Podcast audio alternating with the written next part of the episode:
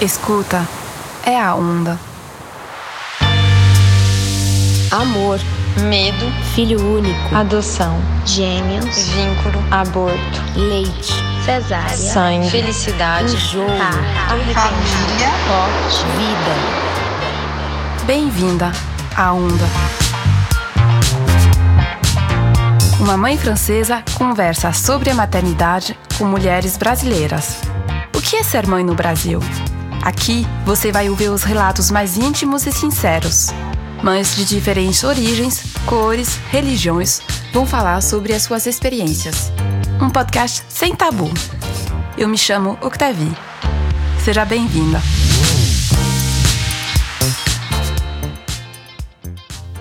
A série de microcastes faz parte do movimento Fala Mãe, um movimento contra a solidão materna.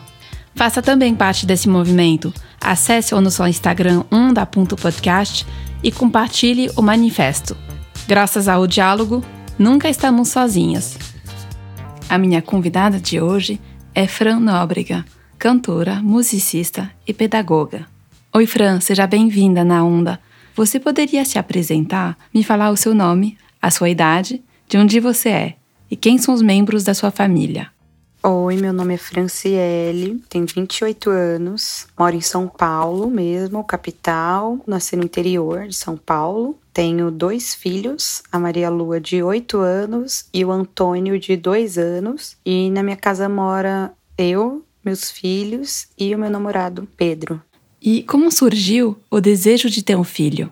Então, eu sempre quis ter filho. Tinha aquela ideia romântica da maternidade, né? Que não é nada real. Mas eu engravidei com 18 anos, não foi planejado, foi uma surpresa, com muitos desafios, com essa maternidade muito cedo, foi bem difícil, assim, pelo meu despreparo emocional, financeiro e tudo mais. Não que eu ache que em algum momento a gente está preparada, mas com certeza, pelo menos financeiramente, quando a gente é mais velha, a gente tem mais preparo. E a minha segunda gestação foi planejada, do Antônio, que tá com dois anos. Mas mesmo assim, né, toda maternidade tem seus desafios. Não me arrependo, é, eu amo ser mãe. Não é fácil, mas tem esse extremo do ruim e esse extremo do maravilhoso, né? Qual é o lugar do carnaval e da cultura popular brasileira na sua vida de mãe? Bom, o carnaval ocupa uma parte grande na nossa vida, no nosso coração. A gente ama o carnaval. Eu sempre separo um tempo para curtir o carnaval com os meus filhos, para trabalhar no carnaval, né? Porque eu sou cantora, e também para curtir como mulher, né? Porque a gente não pode esquecer que mãe também é uma mulher que quer curtir essa cultura popular brasileira maravilhosa, tão divertida, em que a gente consegue ser tão feliz. É muito importante a gente sempre lembrar de existir, conseguir separar esse tempo de qualidade com os filhos e também tempo de qualidade consigo mesma. Não tô falando que é fácil, né? Muitas mães não têm rede de apoio, é, às vezes não, não tem apoio nem do pai, né? Então eu entendo que muitas mães não conseguem tirar esse tempo e é uma pena, né? Eu acho que como sociedade a gente tem que olhar para esse lugar da qualidade de vida das mães, da qualidade de saúde mental que é essencial a gente ter o direito de existir para além da maternidade e o carnaval ele tá aí, né, para todos, é uma festa popular, é uma festa democrática e a gente sempre tem que pensar como inserir todos os povos, inclusive as mães. No Brasil, a música faz parte da educação das crianças desde a primeira infância.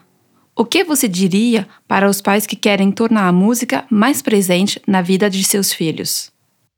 Eu acho que a música é presente na vida das crianças desde a primeira infância. Porém, hoje em dia a mídia atravessa muito a infância com músicas impróprias para as crianças. E como pais, a gente tem que ter muito cuidado com isso. A gente tem que buscar aí refúgio e tentar fugir um pouco do celular, da televisão, procurar assistir shows, tentar trazer a cultura para os nossos filhos, música de qualidade, que enriqueça a educação e a criação deles.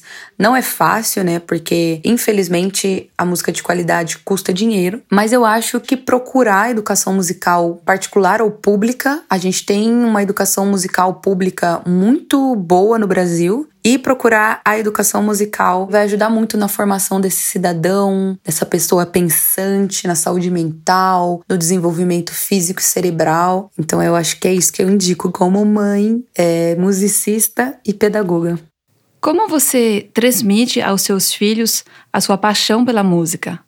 Então, minha casa tem muitos instrumentos musicais. Eu convido eles sempre a fazer música comigo, a cantar, a tocar, se manifestar. A gente escuta música, eu canto para eles bastante e sempre dou muita força para eles estudarem música, nem que for por, por hobby, né? Levo eles para assistir show, inclusive os meus shows porque eu acho que a música é bem transformadora e ela une, cria memórias incríveis na família, né? Como eu tenho do meu pai. Então eu sempre tento criar memórias com eles, cantando junto, tocando junto e se divertindo mesmo. O fato de ter filhos mudou a sua relação com a música? E como a maternidade te transformou? Eu acho que a maternidade transforma a vida da mulher totalmente, porque transforma aquela mulher em outra mulher, né? Renasce um outro ser humano. E eu acho que o que mais transformou na minha vida é o meu olhar para o mundo, é um amor novo, né? Uma forma de amar nova. E eu acho que o que mais me transformou foi a minha vontade de ser melhor em todas as minhas outras relações. E aí que vem a minha transformação musical também, né? Porque como a gente quer ser melhor em tudo, a gente também quer ser uma profissional melhor. Ser uma pessoa melhor em tudo que você faz na vida, na sua existência, é urgente, né? Que aí você é o exemplo daquela pessoinha. Então, transformou muito a minha música, a minha, o meu profissionalismo, minha vontade de estudar e a forma de me comunicar musicalmente, as minhas demandas, os, o meu sentimento. Enfim, mudou tudo, tudo para melhor e tudo para mais difícil também. Muito obrigada, Fran. Chegamos ao fim desse episódio. Espero que você tenha gostado. Você pode apoiar a Onda enviando o episódio para sua amiga, irmã, mãe ou dando cinco estrelinhas. E não esquece de seguir a Onda no Instagram, onda.podcast. Até a próxima Onda.